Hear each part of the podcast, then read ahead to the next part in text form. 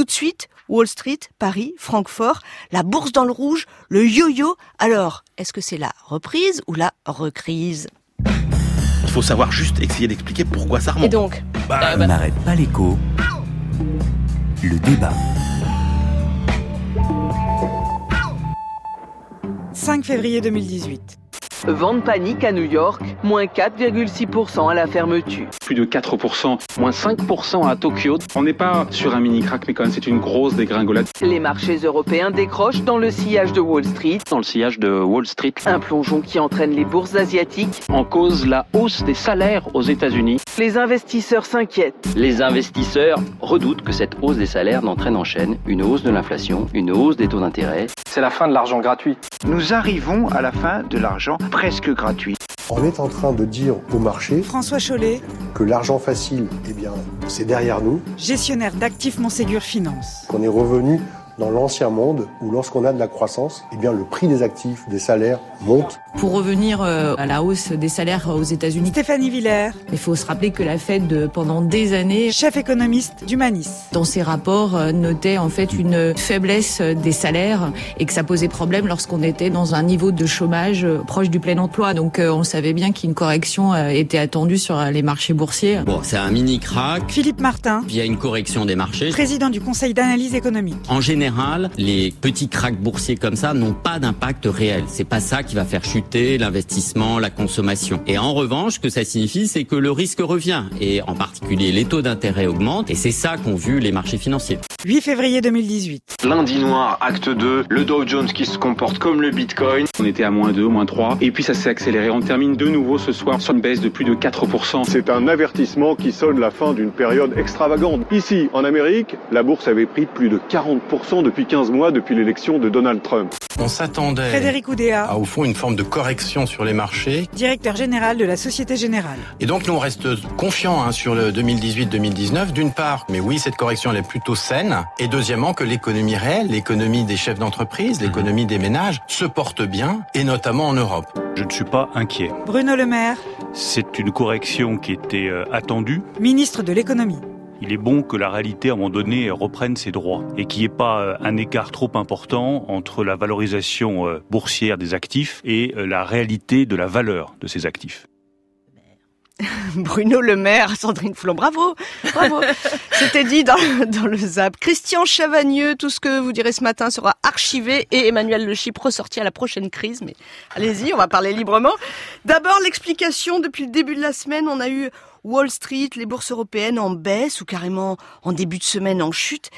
Pourquoi cette onde de choc a encore pris naissance aux États-Unis? Christian, qu'est-ce qui s'est passé? Alors que on a le sentiment que tout va mieux, l'économie va mieux Il y, a, il y a deux éléments. Le premier, il était rappelé dans le ZAP, euh, le, le, le taux de hausse des salaires aux États-Unis au mois de janvier était vraiment plutôt bon, hein, plus 2,9% après plus 2,7 à fin décembre. Donc les salaires repartent. Donc les marchés se disent quoi hein? Les salaires repartent, donc l'inflation va revenir. Donc les banques centrales vont vouloir calmer cette inflation, vont monter les taux d'intérêt. Et quand on monte les taux d'intérêt, bah, lorsque vous placez votre argent là où il y a des taux d'intérêt, ça va rapporter plus. Donc je sors des actions et je vais me placer sur les produits financiers qui sont liés aux taux d'intérêt qui vont remonter, donc ça va me rapporter plus. Ça, c'est le côté rationnel. J'explique ça de manière macroéconomique. En fait, c'est pas vraiment ça qui s'est passé. Ah. C'est une petite bulle financière à l'intérieur même de la finance. Pourquoi? Qu'est-ce qui se passe depuis deux ans? Il y a des nouveaux produits financiers qui consistent à parier sur la chose suivante. Écoutez-moi bien, sur le fait qu'il va pas y avoir beaucoup de volatilité sur les marchés. Ça va monter les cours des actions, ça va descendre, mais en tout cas, on s'en fout en fait. Pour les financiers, ce qui compte, c'est est-ce que ça va monter ou ça va descendre vite, ou alors de manière pépère, tranquille, ou alors de manière très très agitée. Et ça fait deux ans qu'il y a ce, ces produits financiers qui parient sur le fait que va pas y avoir de la volatilité. Ça va être tra- tranquille. Ils sont habitués à un pépère. petit, Ils sont euh, habitués à oui, un petit rythme petit pépère. oui. Ça monte un peu, ça baisse un peu, mais ça fait pas de yo-yo. Et là, tout d'un coup, qu'est-ce qui se passe avec cette nouvelle macroéconomique? Oui, au début, les salaires. Tout d'un coup, il y a du yo-yo tous les gens qui ont parié depuis deux ans et ils ont mis un paquet d'argent sur le fait qu'il n'y avait pas de volatilité, bah, ils perdent leur pari. Et quand on est un fonds d'investissement et qu'on perd son pari, il faut se refaire. Et on se refait comment? Bah, Comme ils ont quand même acheté des actions à la bourse américaine depuis pas mal d'années et qu'elles montent, et qu'elles montent, eh bien on prend ses gains. Donc on vend, on vend, on vend, on vend beaucoup d'actions et pour, pour se refaire un petit peu d'avoir perdu sur le fait qu'on a parié sur le fait qu'il n'y avait pas beaucoup de volatilité. Je vous donne un exemple quand même. Crédit Suisse, la grande banque suisse, elle avait créé un fonds euh, mardi dernier, ils ont perdu 2 milliards en une journée. Oui. Parce qu'ils avaient parié sur le fait qu'il n'y avait pas de la volatilité. La volatilité est revenue. Ils ont perdu 2 milliards d'un coup. On pense qu'en gros, cette semaine, il y a 30 milliards qui sont sortis des marchés boursiers internationaux.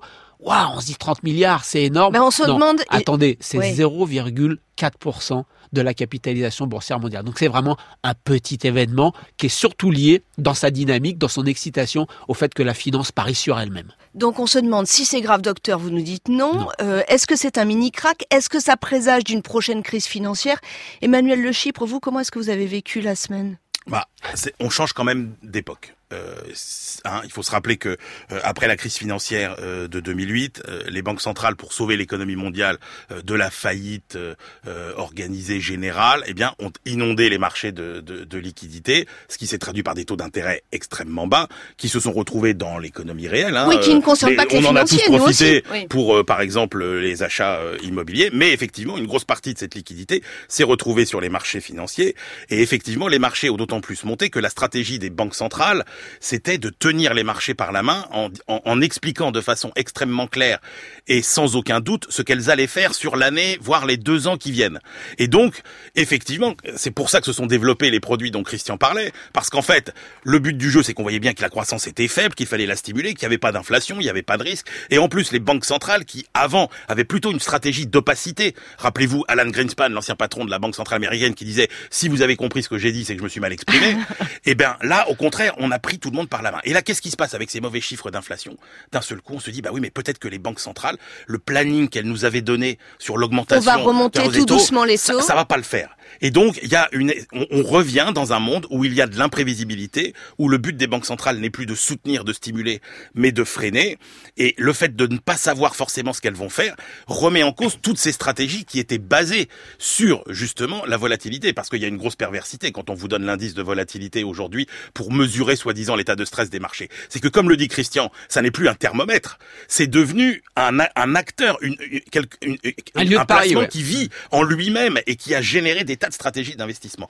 Donc pour faire simple, moi je pense que les fondamentaux économiques sont bons, la croissance est solide, il n'y a pas de vrai risque d'inflation, la valorisation des marchés des actions n'est pas déraisonnable euh, par rapport aux perspectives de profit, mais il y a effectivement toute une partie qui est euh, ce qu'on appelle cette gestion passive en fait, hein, c'est-à-dire euh, euh, qui est basée sur la hausse indéfinie des indices, qui est extrêmement préoccupante. Je termine juste avec trois sujets de préoccupation. Oui. Le premier, c'est comment ça va se comporter tous ces algorithmes qui n'ont connu que la hausse. Deux, les acteurs des marchés financiers sont quand même des gens euh, qui ne sont pas habitués à la situation actuelle. C'est-à-dire qu'aujourd'hui, grosso modo, tous les traders de moins de 35 ans, ils savent pas ce que c'est qu'un marché qui baisse. Et euh, il y a plus personne en activité sur les marchés qui sait ce que c'est que l'inflation. Et puis on a des banquiers centraux qui vont être nouveaux, qui changent aux États-Unis comme en Europe. Donc Les tout ça, ça fait des oui. incertitudes. Janet Mais c'est pas l'état de la route qui me préoccupe, c'est plutôt l'inexpérience des conducteurs. Est-ce que j'ai ma réponse? Est-ce que j'ai pas mal Est-ce que j'ai ma réponse sur euh, est-ce que ces bulles vont se reproduire? Vous avez parlé d'une bulle, Christian. Est-ce que ça va se reproduire Est-ce qu'on doit se réhabituer à ça, des mini cracks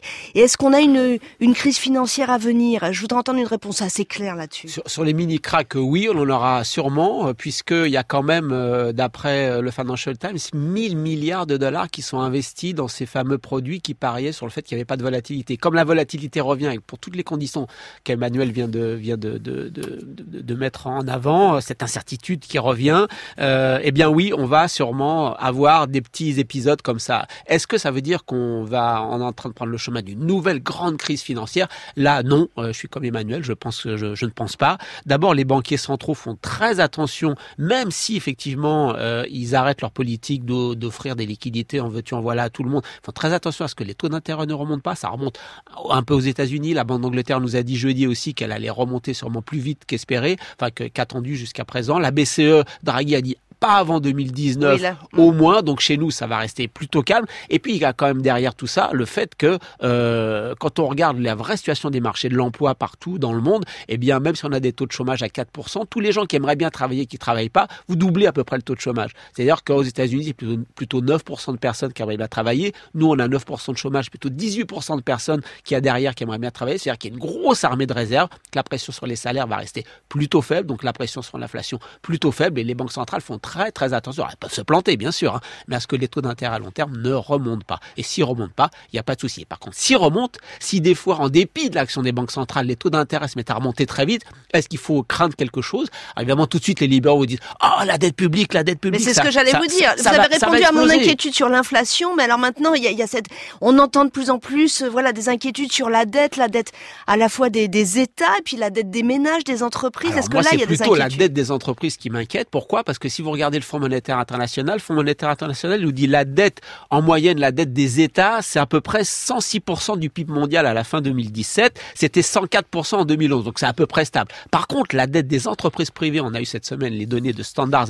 Poor's qui nous dit quoi que la dette des grandes entreprises privées non financières, il n'y a, même pas les banques dedans et les assurances, c'est 96% du PIB mondial. C'était 15 points de moins en 2011. Donc il y a une énorme progression très rapide de la dette des entreprises privées, à tel point qu'on en a parlé ici il y a 15 jours ou 3 semaines, le, le Haut Conseil de stabilité financière en France s'inquiète de la montée de la dette des grands groupes français qui ont emprunté avec des taux d'intérêt très très faibles pour jouer en bourse. Quelle Et la mais ça, bourse ça fait pas, ça fait Ça, pas, ça ça veut fait dire pas une crise, qu'attention. euh, ça fait pas une crise systémique. Emmanuel Le Chypre. Attention à la dette avec des des effets privés. dominos comme en, comme en 2007.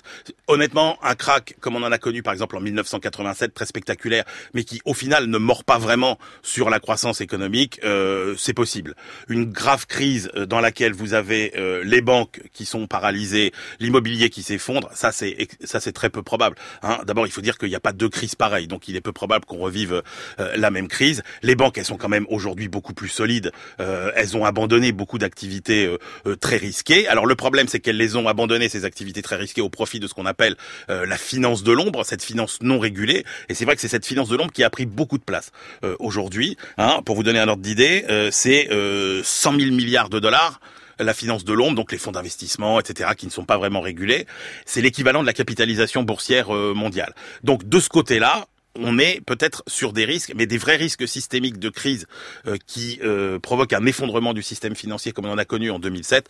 Objectivement, c'est peu probable. Hein. Les perspectives de profit sont bonnes. L'inflation, moi, j'y crois pas non plus. Il y a la mondialisation, il y a euh, la concurrence, et puis on est peut-être trop pessimiste aussi sur certains. Et la dette. Emmanuel Le Chypre. Bah, Alors la dette des États, c'est pas un vrai sujet pour moi parce que d'abord, non, parce que d'abord, il y a euh, effectivement euh, beaucoup d'épargne dans le monde et, et que deux, si jamais les banques centrales qui avaient acheté de la dette publique en achètent moins, il y a une telle demande de la part des investisseurs privés pour des titres sans risque, euh, parce que notamment il y a des contraintes réglementaires, parce qu'il faut pour équilibrer des portefeuilles qui sont risqués par ailleurs des actifs euh, peu risqués, il y a une très forte demande. Donc moi je suis convaincu qu'il y aura une forte demande des investisseurs privés pour les titres de dette publique, Et public que les taux d'intérêt, ne, public, la dette publique et les taux d'intérêt ne remonteront pas. Donc ça c'est pas un, c'est pas un- vous- un, vrai risque. Résultat de ce débat-là, c'est assez clair en fait. hein. Vous êtes peu inquiet sur l'inflation, peu inquiet sur une prochaine euh, crise. En revanche, vous dites à tout le monde, euh, bah, c'est fini l'argent facile. C'est ça qu'on voit. Oui, on est rentré dans une nouvelle période où il y a un peu plus d'in- d'incertitude et en gros ça va être fini pour euh, en gros n'importe quel imbécile sur les marchés pouvait gagner de l'argent les, les cinq dernières années. Là, on va quand même retrouver des gens qui vont retrouver une certaine rationalité. On va aller voir ce que valent vraiment les entreprises. Les taux vont remonter aussi, je pense aux auditeurs, là, l'immobilier, tout ça, bon, on, on a compris. Pas en forcément, pas Plus- forcément beaucoup, pas forcément beaucoup. Non, non. Plus les banques centrales Europe. font bien leur métier, normalement, elles ne devraient pas remonter euh, si vite que ça. Et donc, on devrait pouvoir continuer à emprunter pour pouvoir acheter notre logement et les entreprises pour pouvoir investir. Et encore une fois, il n'y a pas de vraie bulle sur des grandes classes d'actifs comme euh, les fait. actions, les marchés immobiliers. Hein. Prenez euh, juste les perspectives de profit de Facebook. Par exemple, Facebook, on nous disait il y a 5 ans, ça va faire 17 milliards de chiffre d'affaires. Aujourd'hui, ça fait 16 milliards de bénéfices. De bénéfices. Mm. Donc regardez, on est peut-être encore trop pessimiste. Très bien. J'entends ce matin beaucoup d'appels au calme. Merci les débatteurs.